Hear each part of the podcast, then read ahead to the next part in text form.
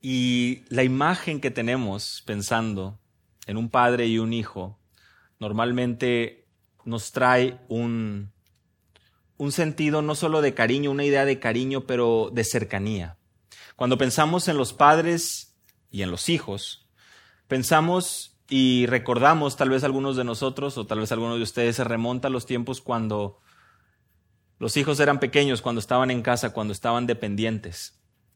Y más de uno recordará esos, esos momentos donde el niño, los niños querían vestirse como el padre, ¿verdad? Las niñas anhelaban y veían a la mamá cómo se preparaba, cómo se alistaba y también buscaba y procuraba salir con una bolsa aunque la bolsa no tuviera nada dentro.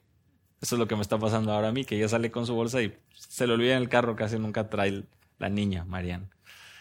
Los niños, por su otra parte, a lo mejor empiezan a ver al papá y, ¿qué pasa? Quieren peinarse como él, quieren vestirse, les gusta ir iguales con los colores, les gusta imitar.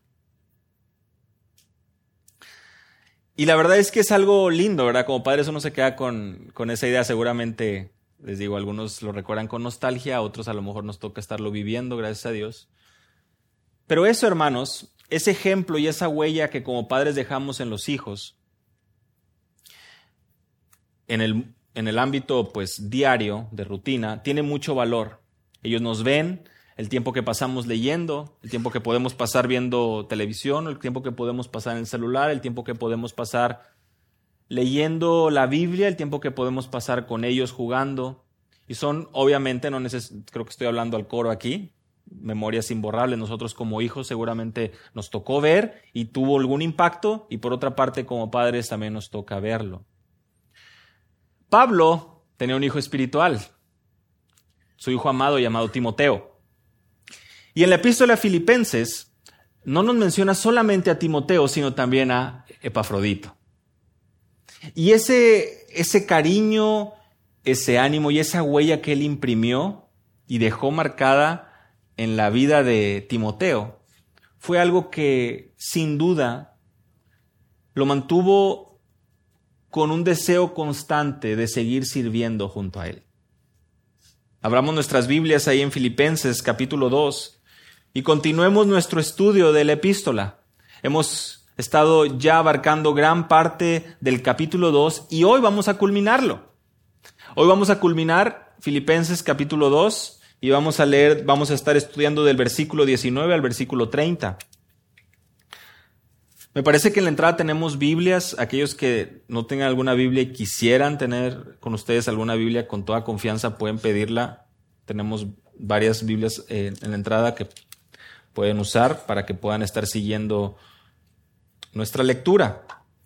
Así que bueno, les animo a que podamos prestar atención y podamos leer juntos del versículo 19 al versículo 30 tanto que algunos hermanos puedan eh, también obtener su Biblia. Les leemos juntos, versículo 19, más espero en el Señor Jesús enviaros pronto a Timoteo, a fin de que yo también sea alentado al saber de vuestra condición.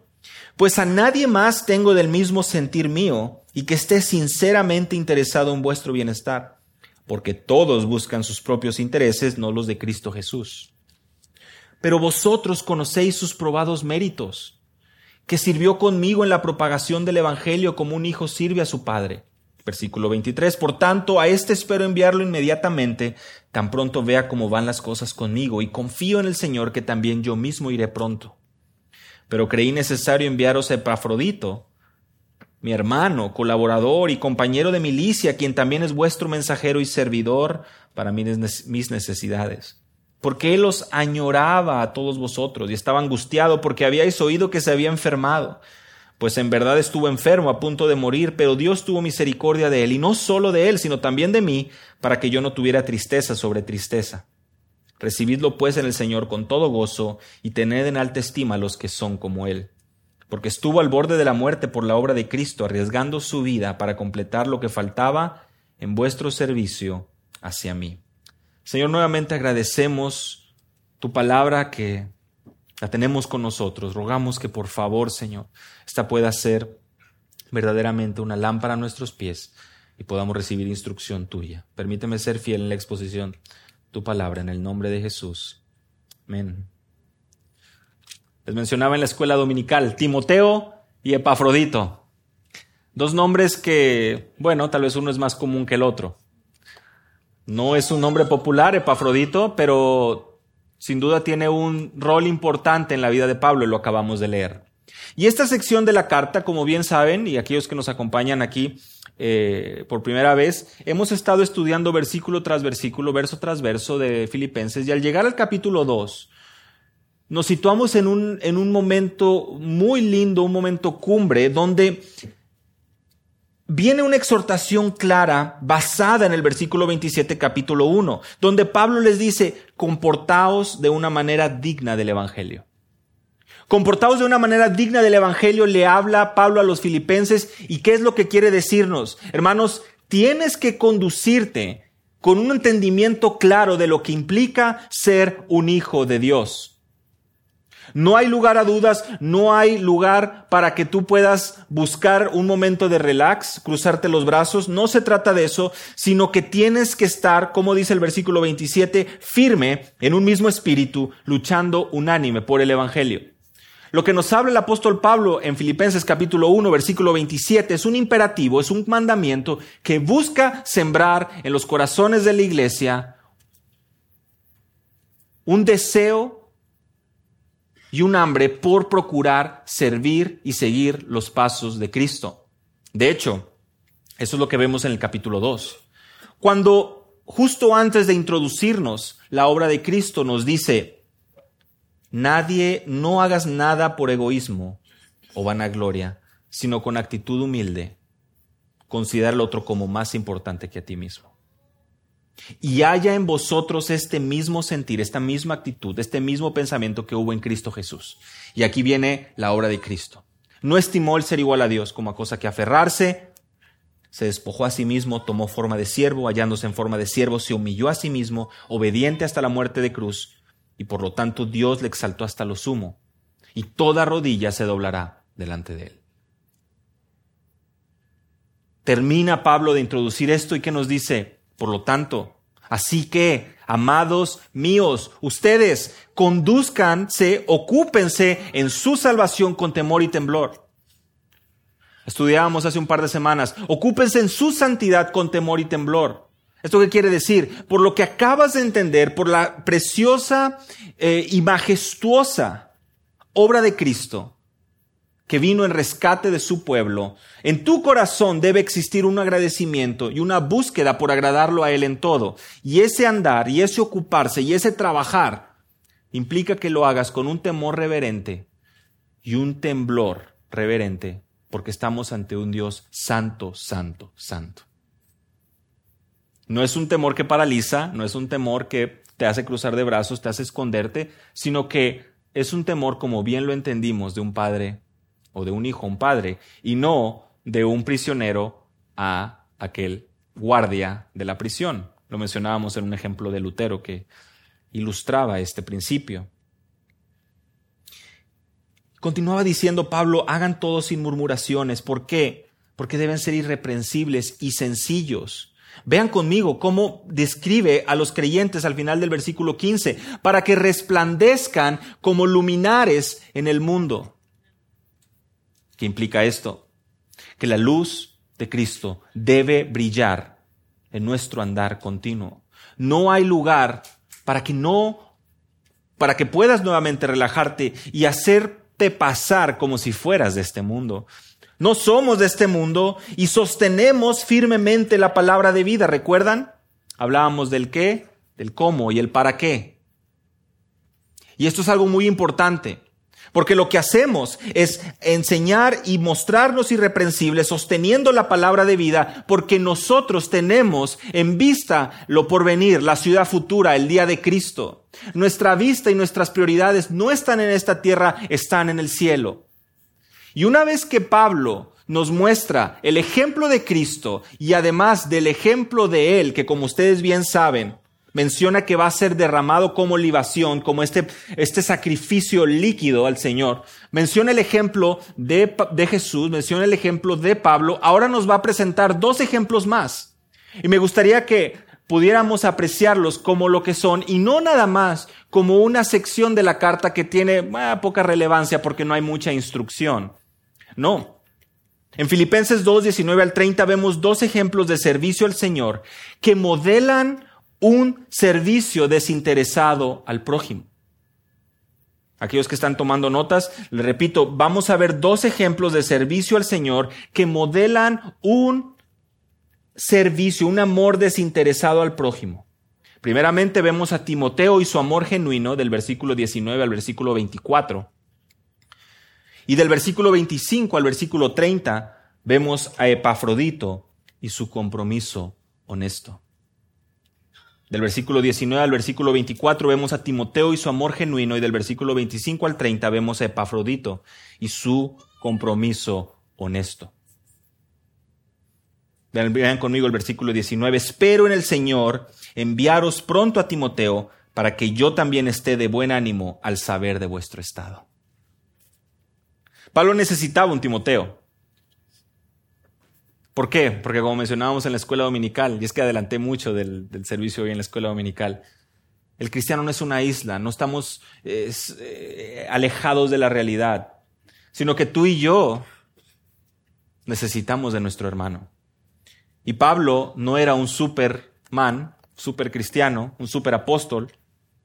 Era un hombre como tú y como yo, carne y hueso, que tenía necesidades y que se apoyaba en aquellos que Dios ponía en su camino, con los cuales trabajaba juntos, hacía amistad, al grado de que a Timoteo, como lo menciona en 1 Corintios 4, 17, Timoteo era su hijo amado. Comenzábamos el sermón hablando de la ilustración de los hijos y los padres. Timoteo era esto para Pablo.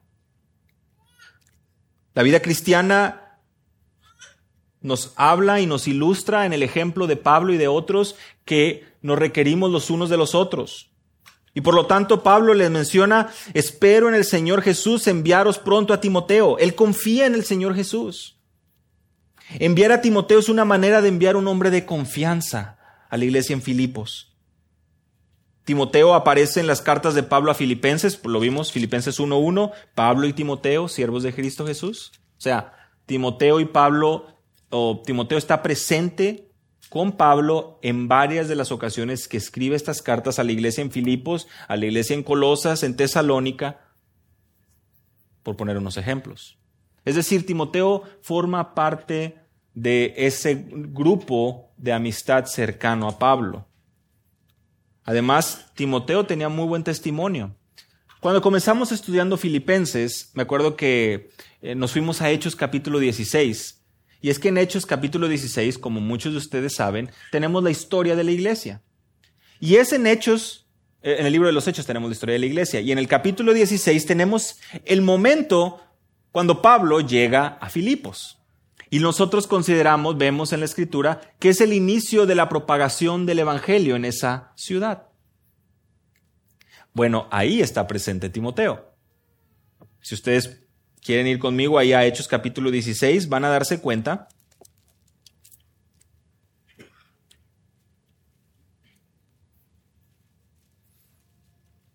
que es en el mismo capítulo donde Timoteo aparece y donde tenemos en la narración de Lucas, en el libro de los Hechos, a Pablo sirviendo y llegando a Filipos. Llegó también a Derbe, dice el versículo 1 del capítulo 16, y a Listra, y estaba ahí cierto discípulo llamado Timoteo, hijo de una mujer judía creyente, pero de padre griego, del cual hablaban elogiosamente los hermanos que estaban en Listra. Pablo quiso que fuera con él y lo tomó, lo circuncidó por causa de los judíos que había en aquellas regiones, porque todos sabían que su padre era griego y conforme pasaban por las ciudades entregaban los acuerdos tomados por los apóstoles y los ancianos que estaban en Jerusalén para que los observaran. Así que las iglesias eran confirmadas en la fe y diariamente crecían en número. Más adelante tenemos la conversión de Lidia, que era prácticamente, que vemos es ahí en Filipos, versículo 12. Tenemos también la la mujer adivina, el carcelero de Filipos, por supuesto, en el mismo capítulo. Pero vemos que al inicio se nos presenta a Timoteo. Y es este Timoteo, el cual ya tenía cierta relación con la iglesia en Filipos, que ahora Pablo anhela que pueda ir a visitarlos. Se nos menciona de su madre judía, y en la carta de Pablo a Timoteo tenemos más detalle, porque en 2 de Timoteo 1.5 se nos menciona su madre Unice y su abuela Loida. Ambas instruyeron a Timoteo en los caminos del Señor. Aquí hay una lección también importante, que por supuesto aparece al momento de, de enfocarnos en la vida de Timoteo, la labor de la madre, en la vida de un hijo. La labor que como padres tenemos en la crianza de nuestros hijos y aquellas semillas que se van sembrando. Ustedes saben, nosotros no podemos forzar, no podemos convertir a nuestros hijos. No podemos meter nuestra mano, no podemos meter a bibliazos en su corazón y hacerles entender. Lo que sí podemos hacer es instruirles en los caminos del Señor. Y el Señor a su tiempo, de acuerdo a su perfecta voluntad, obrará en el corazón. Qué lindo testimonio tenemos de que su madre y su abuela, de su padre, al, ser griego, tenemos, no tenemos mucho detalle. Podemos optar por pensar que no era creyente, pero, pero el esfuerzo de su madre y la dedicación de su madre en criarlo y mostrar, mostrarle los caminos del Señor rindió un fruto. Y esto para la gloria de Dios, por supuesto. Qué lindo es poder escuchar esto y ver ejemplos que sirvan como ánimo para nosotros como padres y en especial para ustedes como madres. Primera de Corintios capítulo 4 versículo 17 nos describe a Timoteo, como lo mencionaba hace un momento, como un hijo amado y fiel en el Señor. Pablo tenía tanta confianza que en Timoteo que en 1 Corintios 4:17, al presentarlo como un hijo amado y fiel, le menciona que él les va a recordar mi proceder en Cristo de la manera que enseñó en todas partes y en todas las iglesias. Dice Pablo, yo les voy a enviar, por esto les he enviado a Timoteo, que es mi hijo amado y fiel, porque él les va a enseñar aquello y les va a recordar mi proceder en Cristo. Es decir, la relación tan cercana que Timoteo tenía con Pablo era, como mencionábamos en un inicio, de padre e hijo que imitaba, que lo conocía, que pensaban de la misma manera, de manera que Pablo tenía una confianza en poder enviarlo. Timoteo también es descrito en 1 Tesalonicenses 3.2 como servidor de Dios y colaborador nuestro en el Evangelio un hombre que servía para confirmar las iglesias y para exhortar a los creyentes. Pablo anhelaba o esperaba enviar a Timoteo, su hijo amado, para que yo también esté de buen ánimo, continúa diciendo en el versículo 19, al saber de vuestro estado. Pablo da por hecho que Timoteo va a ir y va a regresar. Pensemos, pensemos un poquito en esto, porque la distancia entre Roma, donde se encontraba en un eh, arresto domiciliario en ese momento Pablo, a Filipos, es de, de aproximadamente 1300 kilómetros. Y Pablo está diciendo, yo espero enviarles a Timoteo, eh, para yo, dice, para yo también tener ese buen ánimo, recibir esas noticias de ustedes, al saber de, de ustedes. O sea, Pablo está diciendo, yo les voy a enviar a Timoteo como para hacerles llegar mis saludos, pero además esperando pues que él regrese para yo saber cómo están ustedes. Qué importante es que nos situemos en el contexto, ¿no? De ese momento, porque sin teléfonos, sin carros, pues se lee muy fácil, ¿verdad? Pero estamos hablando de días, posiblemente semanas, posiblemente meses.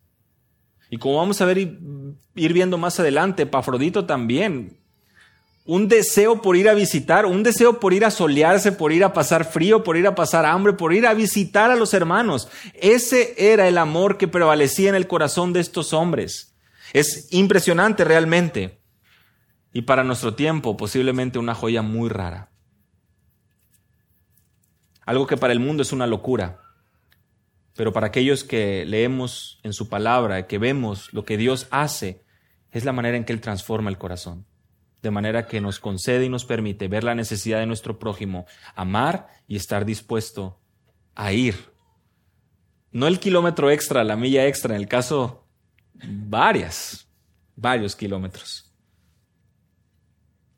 Pablo está dando por hecho, Timoteo va a ir, va a regresar. Versículo 20. Pues a ninguno tengo del mismo ánimo y que tan sinceramente se interese por vosotros. Otra descripción muy clara de Timoteo. Era un hijo amado, cercano a Pablo, lo conocía y era del mismo ánimo. ¿Qué quiere decir esto?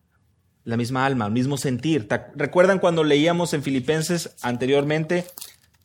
Sean del mismo sentir, tengan ese mismo sentir que hubo también en Cristo, haya vosotros esta misma actitud, esta unión unánimes en el Evangelio, en un mismo espíritu, versículo 27.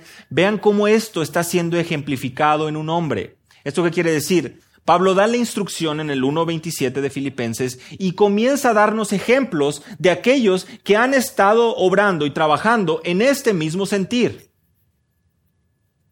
no solamente da la teoría, sino da la práctica. Y por supuesto que el primer lugar está Cristo, del versículo 5 al versículo 11, más adelante está Él mismo, donde Él se goza en saber lo que los filipenses están haciendo y ahora está llegando a Timoteo. Él es del mismo ánimo.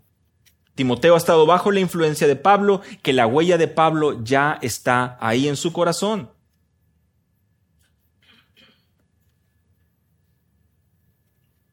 ¿Cómo podemos nosotros entender esto de manera más práctica? La respuesta es viviéndolo, hermanos.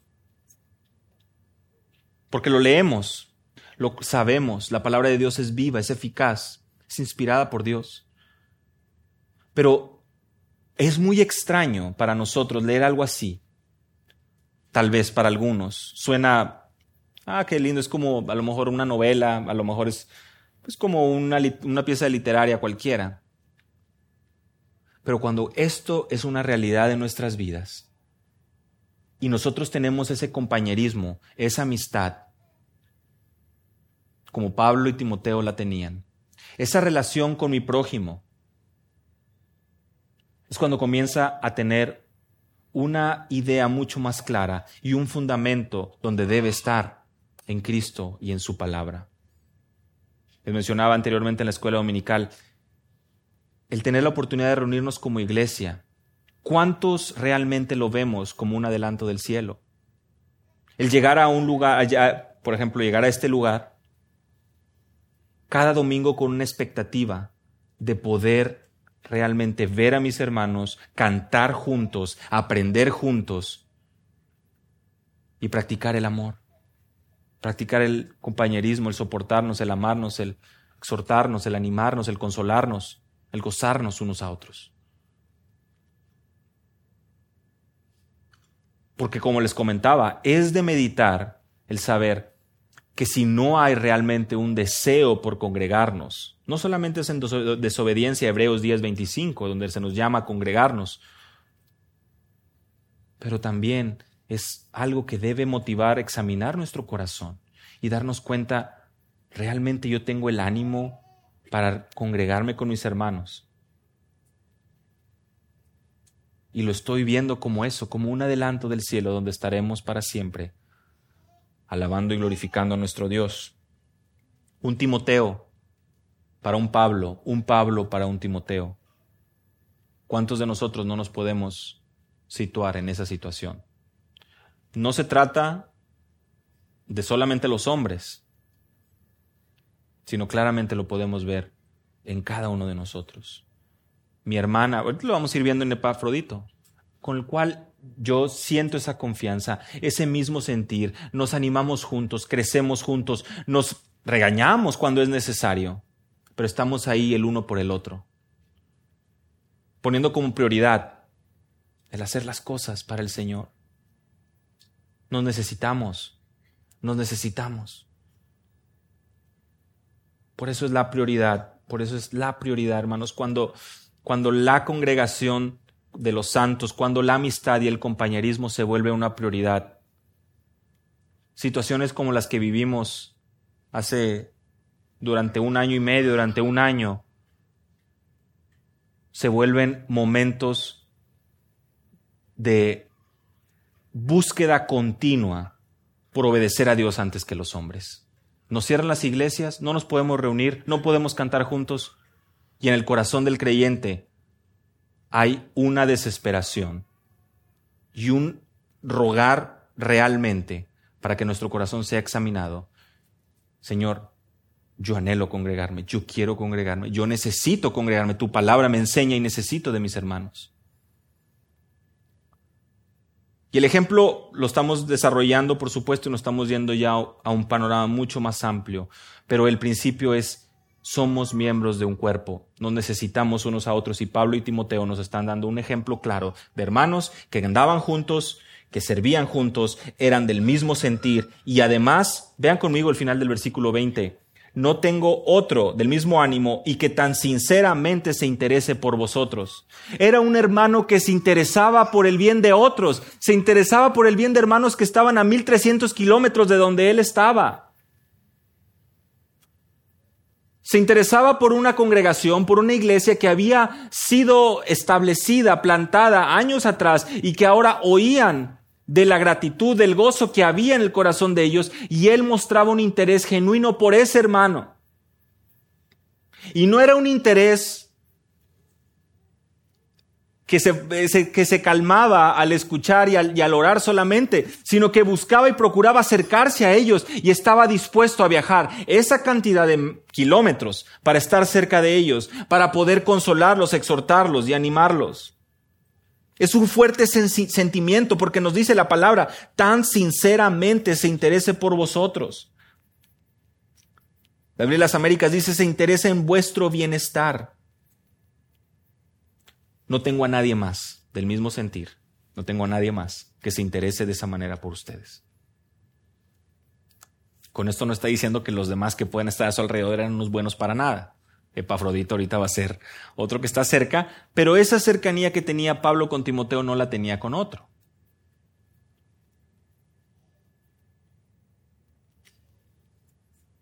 Y al Pablo abrirnos el corazón de Timoteo, podemos nosotros apreciar lindas características de un hombre de Dios. Mismo sentir y con un corazón por el prójimo. 1 Corintios 12, 24 y 26, lo leímos en la escuela dominical. Todos los miembros del cuerpo se preocupan, se preocupan los unos por los otros. Y en la escuela dominical meditábamos esto, ¿qué estamos haciendo nosotros y cómo estamos nosotros preocupándonos los unos por los otros? Es algo para meditar. Versículo 21, porque todos buscan lo suyo propio y no lo que es de Cristo Jesús. Otra característica más de Timoteo. ¿Se dan cuenta cómo nos va abriendo el corazón de Timoteo frente a nosotros y lo va tomando característica por característica, lo, lo va desmenuzando para nosotros darnos cuenta a dónde debemos apuntar en nuestra vida cristiana? A ser de un mismo sentir, a tener un amor por el prójimo, a no buscar por lo nuestro. ¿Quiénes son todos? ¿Por qué dice que todos buscan lo suyo propio? Bueno, muy probablemente se está haciendo referencia a aquellos que predicaban por gloria propia. Versículo 15 y 16 de Filipenses 1. Lo leímos. Aquellos que buscaban predicar a Cristo por envidia y rivalidad. Muy probablemente ese todo se refería a ese grupo de personas. Pero por otra parte, Pablo había establecido que la prioridad era el servicio al prójimo. Versículo 3 y 4 del capítulo 2. Nada hagáis por egoísmo o por vanagloria, sino con actitud humilde cada uno de vosotros. Considere al otro como más importante que a sí mismo, no buscando cada uno sus propios intereses, sino más bien los intereses de los demás. Y aquí introduce el ejemplo de Cristo. Fíjense cómo todo tiene una coherencia en la carta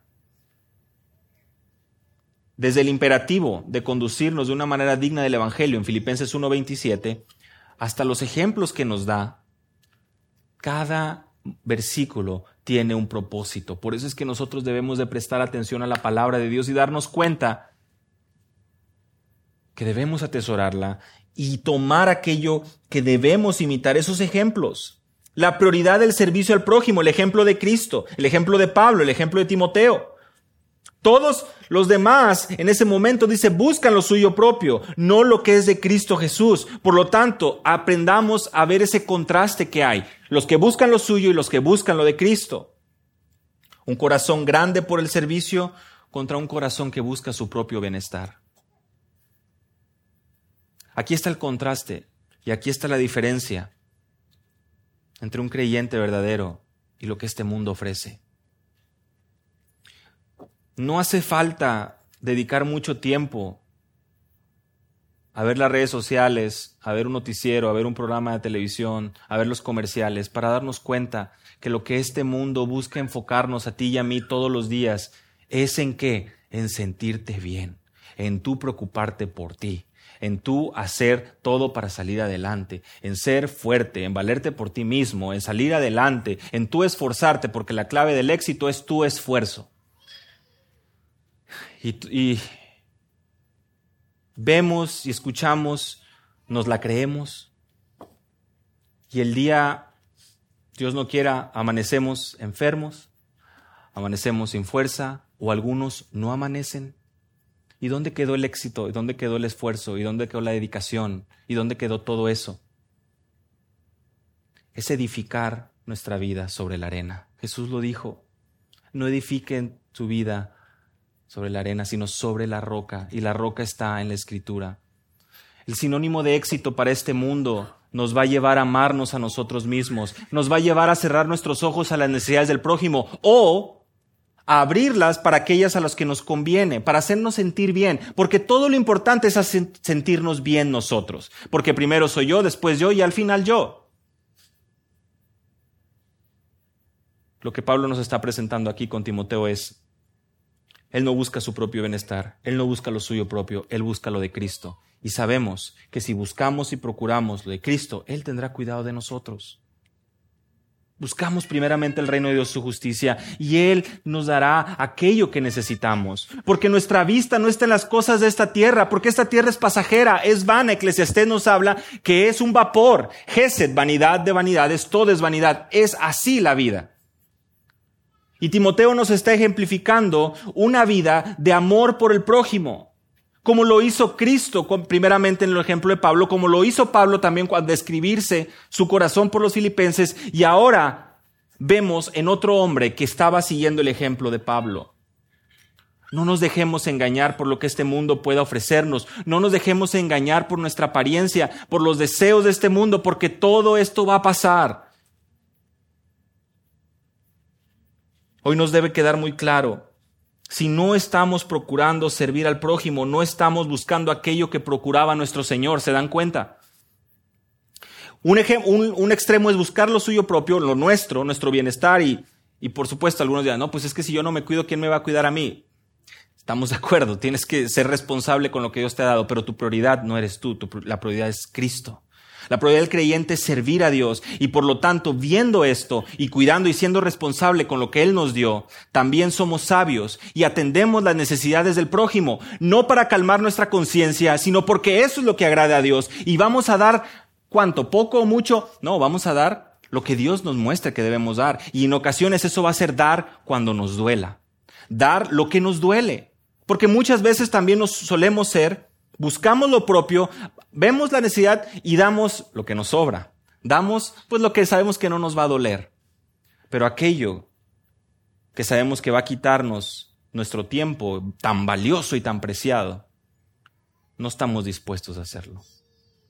Timoteo estaba dispuesto, Timoteo nos deja el ejemplo de que es importante servir al prójimo. Y como les comento, a una distancia de 1300 kilómetros, él estaba dispuesto a viajar con todas las incomodidades de ese momento para poder atender a los filipenses. Esto solamente lo puede hacer la palabra de Dios en nuestro corazón. No se requiere un esfuerzo tuyo y mío para quedar bien delante de Dios y para traerle nuestras buenas obras. Se requiere que en humildad vengamos ante Él y roguemos que Él perdone nuestros pecados y que su palabra nos haga ver nuestra verdadera condición delante de Él, que nuestras obras son como trapos de inmundicia y que necesitamos un milagro, que nuestro corazón sea cambiado, porque tú y yo conocemos nuestro corazón y sabemos que es muy engañoso. Requerimos un milagro. Timoteo nos modela esto, versículo 22, ya conocéis los, los méritos de él, que como hijo a padre ha servido conmigo en el Evangelio. Es muy lindo poder ver esto, ¿no? Los filipenses ya conocían a Timoteo. Ya conocían de su amor por el prójimo, de, que buscaba darse, de que buscaba y anhelaba el servir. Ya lo conocían. Lo vimos porque en Hechos 16, en ese primer viaje de Pablo a Filipos, a esta ciudad, ya estaba Timoteo con él. ¿Se acuerdan? Lo vimos ahora en Hechos 16. O sea, él ya estaba acompañando a Pablo, ahí es donde lo toma.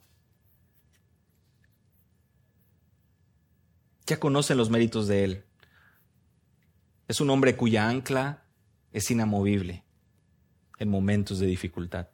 Un hombre cuyo corazón está en honrar a Dios. Por eso es tan importante que líderes y creyentes seamos probados. Seamos probados. Y seamos, humildes en examinar nuestro corazón. No somos perfectos. Ni pretendemos ser perfectos. Por eso nos necesitamos. Porque yo necesito a mi hermano que me diga, creo que la estás, la estás fallando aquí, creo que estás haciendo mal. Porque mi hermano me necesita a mí, que yo pueda preocuparme, hablarle, preguntarle qué está haciendo, cómo le va, cómo puedo orar por él. Necesitamos unos a otros y por lo tanto, esta relación de amistad, de familia, como padres e hijos, pueda ser cultivada en nuestro corazón. Lo leímos también hace un momento en la escuela dominical. La familia de Dios, somos la familia de Dios, miembros de un cuerpo. Y cuando un miembro sufre, todos sufrimos. Y cuando un miembro se goza, todos nos gozamos. ¿Esto qué quiere decir? Somos equipo. Somos más que un equipo, somos una familia. Que lo que nos distinga realmente sea nuestro amor los unos por los otros. El pedir disculpas cuando nos equivocamos. El ser humildes y el poder ayudarle al prójimo a corregirlo, aquello que no está bien. En amor, por supuesto, con su palabra. Dice Pablo en el versículo 22, que como hijo ha servido conmigo en el Evangelio. Este es Timoteo. Lo hablaba en la introducción, ¿no? La manera en que un hijo busca imitar a su padre, la manera en que un hijo lo estima, lo procura, lo ama, lo obedece, la manera en que un hijo ve a su papá y quiere ponerse los mismos colores, quiere ponerse los mismos eh, eh, lentes, quiere peinarse igual, quiere vestirse como su papá. Toca el corazón. Pero veámoslo como lo ve la palabra cuánto realmente como hijos de Dios buscamos y procuramos aquello que le interesa, nos dolemos con aquello que le duele, amamos lo que Él ama y odiamos lo que Él odia.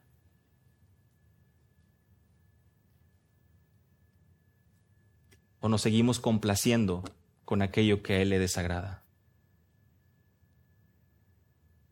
Comportados de una manera digna del Evangelio. Nunca se nos olvide ese imperativo en el 1.27 de Filipenses, porque ese trae luz a toda nuestra conducta.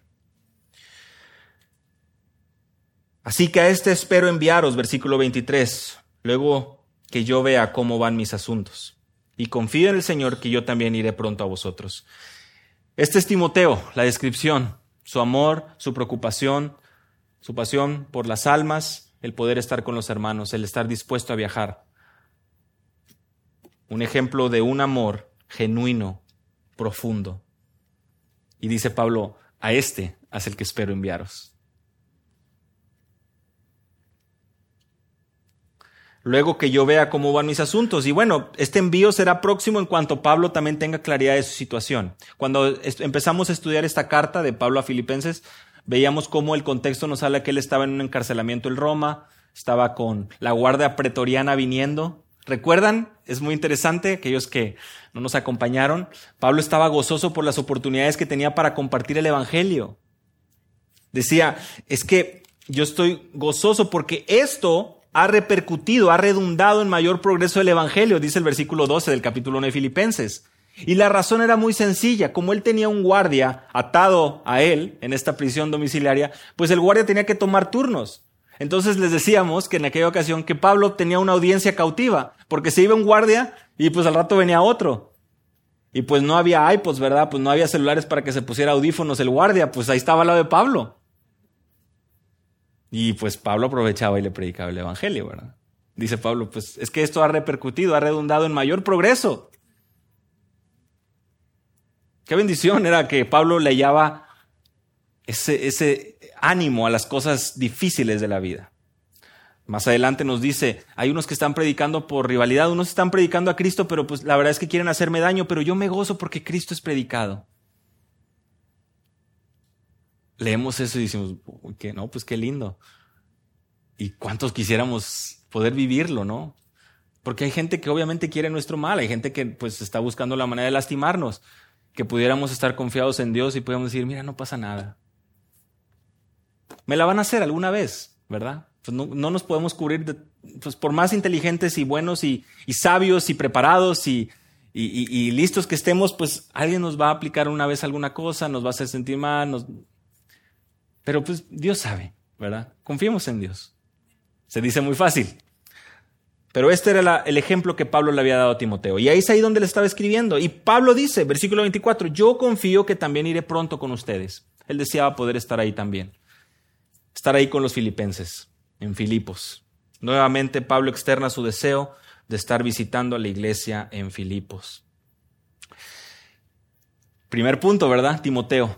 Ahora vamos ya con la parte, la segunda parte, parte que va a concluir nuestro estudio, los versículos 25 al 30, donde vemos a Epafrodito y su compromiso honesto. Ya se nos presentó Timoteo, ahora se nos menciona Epafrodito. Dice, mas tuve por necesario enviaros a Epafrodito, versículo 25, mi hermano y colaborador y compañero de milicia, vuestro mensajero y ministrador de mis necesidades. Epafrodito solo se menciona en esta carta. Y seguramente es él el que la lleva y finalmente el que trae el mensaje de regreso. Por eso es que eh, ustedes me parece que ya lo hemos comentado, porque aparece al final del versículo del capítulo 4, ya cuando Pablo se está despidiendo, Pablo agradece lo que recibió de parte de Pafrodito, 4 versículo 18, Filipenses 4 18. ¿Esto qué quiere decir? Entendemos que la iglesia de Filipos había enviado alguna ofrenda, algún apoyo a Pablo, manos de Pafrodito, y Pablo al culminar esta carta le está agradeciendo por esa, por esa dádiva, versículo 18. Además dice, yo, no es que yo estoy buscando la dádiva, sino que busco fruto que aumente en vuestra cuenta. Pablo está agradecido porque esta iglesia está cubriendo sus necesidades. Y Epafrodito no nada más es este mensajero, sino es descrito como hermano y colaborador. Nuevamente estas eh, palabras que nos llevan a pensar en familia, ¿verdad? Miembros de un cuerpo, la familia de Dios, padre e hijo, Pablo y Timoteo, mi hermano, Pablo dice, Él es mi hermano. Timoteo es mi hijo, él, Epafrodito es mi hermano. Tal vez Epafrodito era de mayor edad. A Timoteo, como saben, cuando le escriben en sus cartas pastorales, en las epístolas pastorales, les dice, le dice a Timoteo, no tengas en poco tu juventud, pensando que posiblemente rondaba los 30 años, y posiblemente Pablo le doblaba la edad, o era 20 años mayor. Y a lo mejor Epafrodito, pues, al no haber estado tanto tiempo con Pablo o posiblemente ser más cercano en su edad, pues lo ve más como, como un hermano, ¿verdad? Lo ve más como alguien cercano, colaborador, compañero de milicia. Y cuando prestamos atención a la descripción, compañero de milicia, la guerra, ¿verdad? Las batallas. Un reflejo de la vida cristiana. Como en internet leemos, ¿no? Dios le da las peores guerras a sus mejores hombres o algo así, ¿no? Pues no, no está en la Biblia eso, ¿verdad? Y, y si tú te pones a examinar eso, lo único que alimenta eso es el ego de la persona. Te hace creer que tu batalla es la más grande que hay y te hace creer que tú estás súper preparado para lidiar con esa batalla. Otro gran ilustración, otra acción poética muy famosa en Internet, no le digas a tus problemas que son muy grandes, sino dile a tus problemas cuán grande es Dios. No, le digas a Dios cuán grandes son tus problemas, sino dile a tus problemas cuán grande es Dios. Tampoco está en la Biblia, pero sí que lo podemos al menos situar en un contexto bíblico eh, de pensar Santiago capítulo 1. Tened por sumo gozo cuando hayáis en diversas pruebas. Entonces, sí, porque las pruebas van a producir en tu vida la paciencia, la fe y el fruto que Dios quiere en tu vida. Tened por sumo gozo cuando hayáis en diversas pruebas. Lo que pasa es que esa frase pues no va a ser viral, ¿verdad? Si tú lo compartes, pues la va a compartir tus amigos cristianos, pero de ahí en fuera, pues nadie le gusta escuchar eso. Lo que el mundo busca bombardearnos de alguna u otra manera es hacer crecer nuestro ego y hacernos ver que estamos preparados para las batallas más difíciles porque lo que me está pasando a mí no le está pasando absolutamente a nadie más y yo soy una víctima y yo estoy sufriendo. Y, y ese no es el sentido cuando Pablo habla de que Epafrodito es un compañero de milicia. Un compañero de milicia y un creyente verdadero es el que está haciendo morir los deseos de la carne día con día. Aquel que se está negando a sus deseos. Aquel que está buscando y procurando las prioridades de Dios antes que las suyas propias. Piensa en esa batalla. En esa batalla que tal vez tú y yo ahorita pues nos estamos sacando la vuelta porque no queremos batallar, porque no queremos sufrir, porque no queremos hacer morir los deseos de la carne, porque queremos más bien satisfacerlos y sentirnos bien aunque sea por un ratito, porque ya sabemos que al ratito se va a bajar la alegría. Ya sabemos que lo que este mundo ofrece es temporal. Y a estas alturas todos lo sabemos, pero aún así seguimos ahí. Ahora ya ven por qué es la constante llamada de atención de Pablo de que somos ciudadanos del cielo. Pongan su vista en las cosas de arriba. No somos de esta tierra, peregrinos, extranjeros, advenedizos. No somos de este mundo.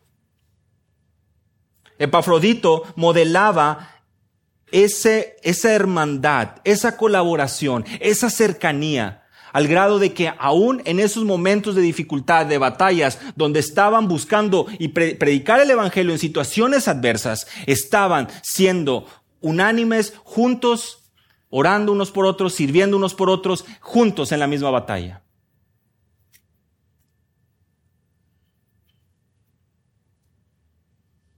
Sus batallas no era porque se le había quebrado una uña, no era porque tenía un dedo roto, no era porque el pelo se le estaba cayendo, no era porque las canas estaban saliendo, sus batallas eran reales y genuinas que buscaban que Cristo sea formado en el corazón de otros. Compañero de milicia, hombro con hombro, Este lenguaje está realmente muy, muy eh, dentro del corazón de Pablo para con los suyos, para con sus discípulos, para con sus cercanos. Pueden anotarlo, voy a ir tal vez un poco rápido, pero 1 Timoteo 1.18, 1 Timoteo 1.18 le dice Pablo a Timoteo, conforme a las profecías que antes hicieron junto a ti, a fin de que por ellas pelees la buena batalla. Esta comisión te confío a ti, Timoteo, para que pelees la buena batalla. 1 Timoteo 6, capítulo 12. Pelea la buena batalla de la fe. ¿Qué es lo que le dice en el versículo 11? Tú, hombre de Dios, mujer de Dios, si lo quieres ver así, huye de estas cosas. ¿De cuáles cosas? De todo lo anterior. El amor al dinero, el enriquecerse, las discusiones, las contiendas, las envidias, los pleitos, las blasfemias, las malas sospechas. Huye de estas cosas, le dice, busca la justicia, la piedad, la fe, el amor, la perseverancia y la amabilidad. Pelea la buena batalla de la fe. ¿Te das cuenta dónde está la batalla? Ahí está la batalla, lo que acabamos de mencionar hace un momento, haciendo morir tus deseos, haciendo morir ese deseo de discutir, de contender, de envidiar, de pleitos, de blasfemias. Y ese deseo por tener, dice, la raíz de todos los males es el amor al dinero. Ese deseo por tener más. Y sabes, nunca nos vamos a saciar. Pelea la buena batalla. Y no se cansa de repetirle lo mismo, según de Timoteo capítulo 2, versículo 3. Sufre penalidades, le dice Pablo a Timoteo, como buen soldado de Cristo Jesús. ¿Por qué tanto lenguaje de guerra? ¿Por qué tanto lenguaje bélico? ¿Para cantarlo? ¿Para cantarlo juntos? ¿Para gozarnos juntos? ¿Para hablar y para vivirlo, hermano? Para vivirlo, hermana, para despertar a la realidad que estamos en una guerra.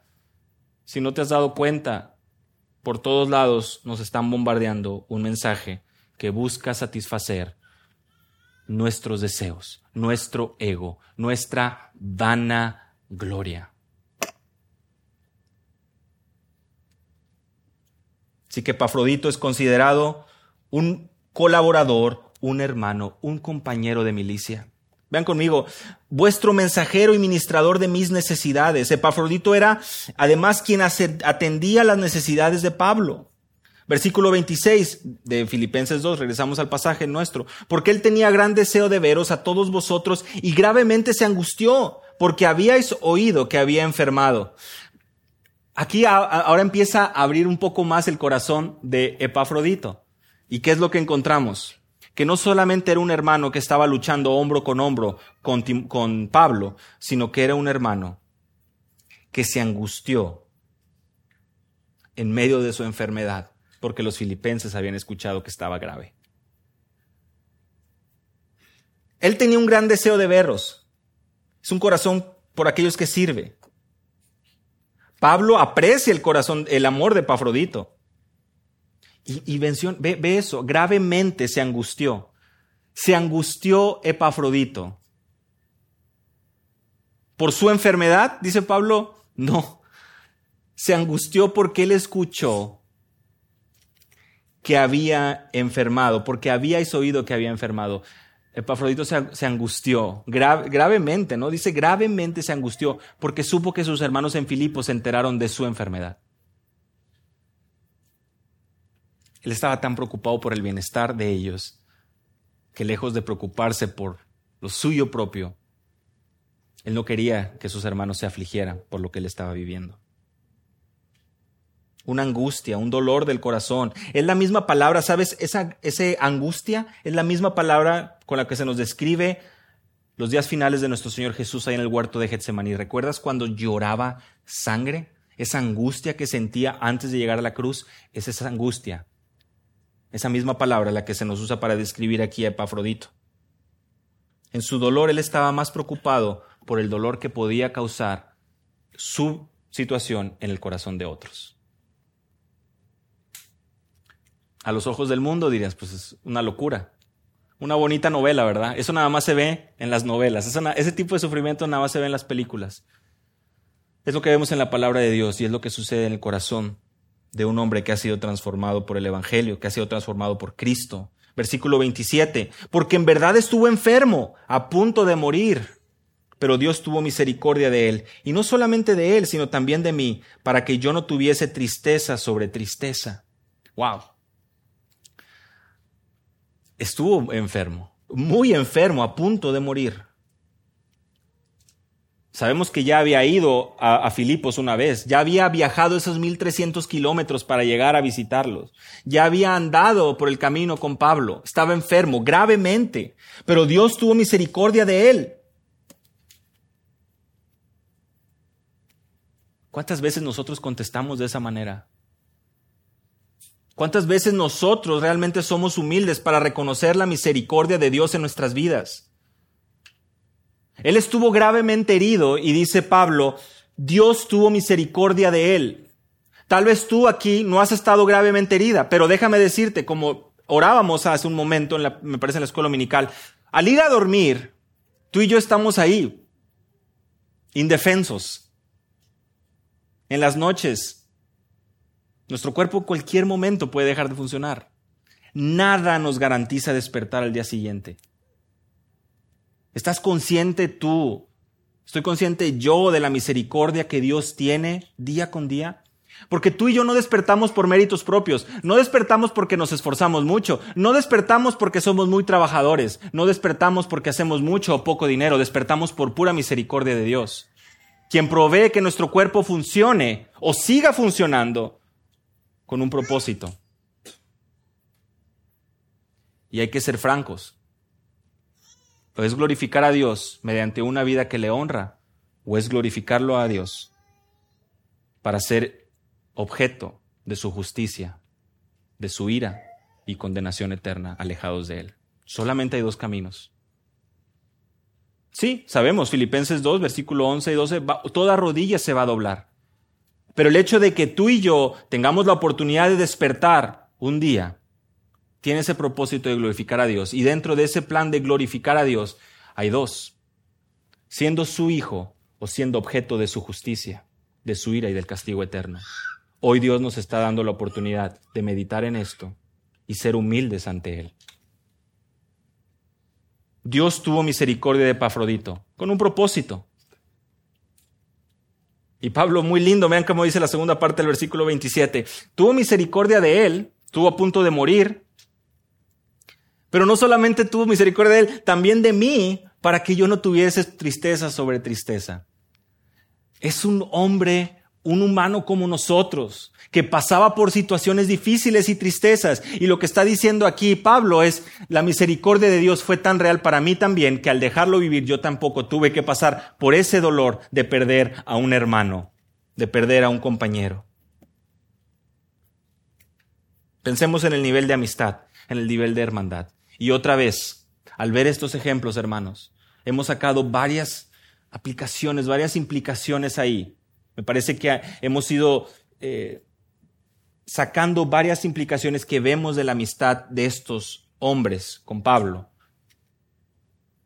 pero que resalte la importancia de la amistad, de la hermandad, la importancia de entender que somos una familia, miembros de un solo cuerpo. Versículo 28, así que le envío con mayor solicitud para que al verle de nuevo os gocéis y yo esté con menos tristeza. Recuerdan que hemos mencionado que la palabra gozo se repite mucho en, esta carta de Filipenses. Ese gozo es importante. Se los envío. Y dirán algunos, oye, pero pues si se acaba de recuperar y estuvo a punto de morirse. Yo creo que esa sería buena excusa para decir, oye Pablo, ¿sabes qué? Mira, pues sí me gusta mucho viajar y esto, pero pues sí es bastante distancia y vengo a estar enfermo ya un rato. Yo creo que Dios me está mostrando que a lo mejor ya, ya, ahí ya paramos, ¿no? Estaba cerca de morir y ahí va de nuevo. Su vida estaba en completa disposición de servir y como mencionaba hace un momento, era un jugador de equipo. Epafrodito entendía que si tenía todavía la oportunidad de respirar y su corazón latía, era con el propósito de servir a Dios. Llegamos a los últimos dos versículos, 29 y 30. Ese gozo, ese gozo que caracteriza al creyente en medio de las dificultades, ese gozo que permite que podamos ver la luz en medio de la oscuridad, que podamos ver que nuestro Dios nos sostiene, nos guarda, nos cuida y nos espera en gloria para siempre. Ese gozo realmente viene a traer esa luz y por eso es que Pablo le recuerda. Ahora dice versículo 29, recibidle pues en el Señor con todo gozo. O sea, recíbanlo como Dios nos recibe, recíbanlo como Dios nos ha recibido a nosotros, con esa paciencia y con ese amor que tiene para con nosotros. Y tened en ante estima a los que son como Él. Estos sí son dos imperativos, estos sí son dos mandamientos que Pablo hace a la iglesia en Filipos. Recíbanle y tengan. Es decir, es importante que honren a aquellos que están dando su vida por ustedes. Honren a aquellos que Dios está usando para que ustedes puedan crecer espiritualmente y ténganlos en alta estima. Valórenlos, ámenlos, estímenlos. Versículo 30, porque por la obra de Cristo estuvo próximo a la muerte, exponiendo su vida para suplir lo que faltaba en vuestro servicio por mí. La claridad de la condición de Epafrodito estuvo cerca de la muerte. Por, por la obra, dice, porque por la obra de Cristo él estuvo ahí. ¿Qué estamos dispuestos nosotros como creyentes a hacer por la obra de Cristo? Porque fuera ya está en 35 grados y decimos, no, ya mejor nos quedamos aquí. Ellos les describía, ¿no? El viaje, ya varias veces lo he comentado, miles de kilómetros para llegar a otra ciudad y compartir el Evangelio. Cuánto dolor, sufrimiento y situaciones en el camino. ¿Cuánto estamos dispuestos nosotros realmente a hacer por un hermano en Cristo? ¿Cuánto estamos a hacer los unos por los otros? Exponiendo su vida para suplir lo que faltaba en vuestro servicio por mí. No se trata de un reclamo, no se trata de una exhortación, no, es que Pablo está aquí regañando a los filipenses, simplemente está haciéndoles ver algo que como ustedes saben, tal vez Epafrodito nunca lo iba a decir, ¿verdad? Tal vez Epafrodito no iba a llegar ahí y iba a decir, oigan, por su culpa yo estuve a punto de morir, mínimo recibirme con un plato de frijoles, ¿verdad? Pues no iba a decir eso. Iba a servir. Y Pablo, en la carta que escribe, les dice, ténganlo en alta estima, ámenlo. Él está dando exponiendo su vida por ustedes. Por mí me ha servido. Que me, y, dice, y dice él, ¿no? O sea, recíbanlo con gozo, recíbanlo con gozo y eso va a traer gozo a mí también. Me va a traer alegría, menos tristeza. Ambos hombres, Timoteo y Epafrodito, nos sirven hoy como un modelo, hermanos, de ayuda y de apoyo para la obra que Dios estaba haciendo a través de Pablo. Y estos ejemplos, ambos, nos debe traer con claridad, práctica, el día a día. ¿Quién es nuestro hermano? Hace algunas semanas atrás yo les preguntaba, ¿quién es tu mejor amigo? ¿Con quién pasas tiempo? ¿A quién le estás dedicando tu vida? ¿Con quién pasas esos momentos de felicidad? Nosotros cuidamos las amistades de nuestros hijos, regresando a la ilustración de los padres y los hijos. Los cuidamos. Ten cuidado con tus amistades. No queremos que se junten con ciertos niños, no queremos que se junten, buscamos y procuramos que tengan buenas amistades. Bueno, ahora volteemos la pregunta. ¿Quiénes son tus amistades? ¿Y cómo estás cuidando tú tus amistades?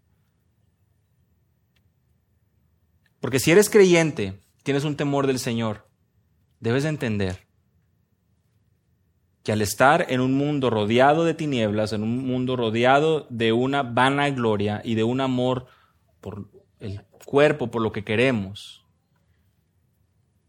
en el momento que nuestras amistades, en el momento que nuestro círculo de, de, amigos está saturado por ese pensamiento, inevitablemente nosotros vamos a ser afectados como cristianos.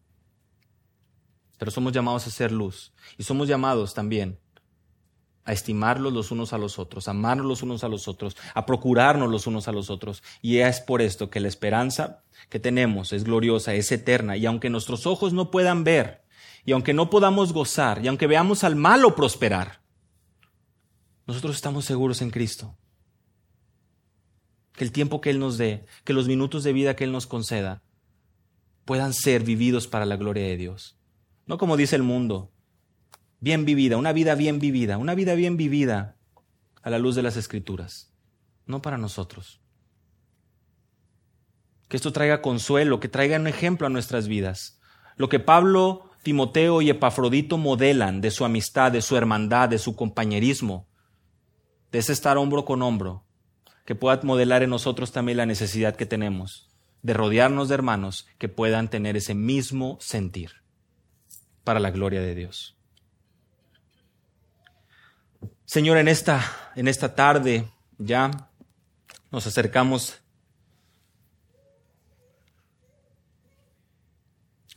agradeciendo tu palabra, agradeciendo el ejemplo que tenemos en ella. Y a la vez, Señor, comprendiendo que no es un logro y un mérito de hombres. Esa amistad que, con la que gozaban o la, amistad que gozaba, esa hermandad que gozaba Epafrodito, Timoteo y Pablo, no era una obra de hombres, no era una obra maquinada, tejida por, por esfuerzos humanos, sino divina.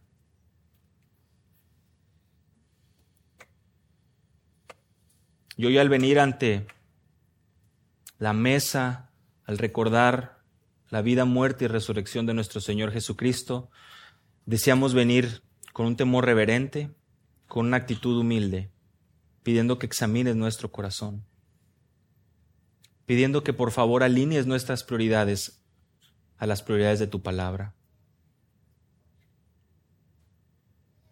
Que nos concedas andar como es digno del Evangelio, que nos concedas el dar fruto, el tener un amor verdadero, genuino por el prójimo,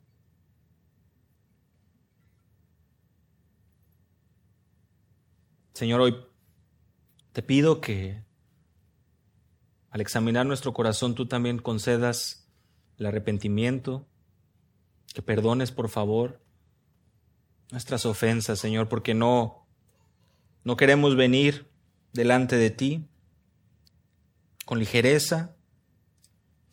No queremos venir, Señor, ignorando,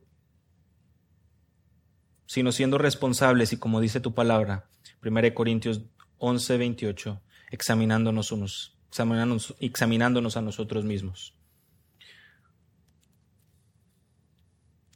Gracias, Padre, por tu obra, por tu perdón, por tu salvación. Porque tú eres bueno, Señor. Confiamos y rogamos en ti, en el nombre de Jesús. Amén. Amén.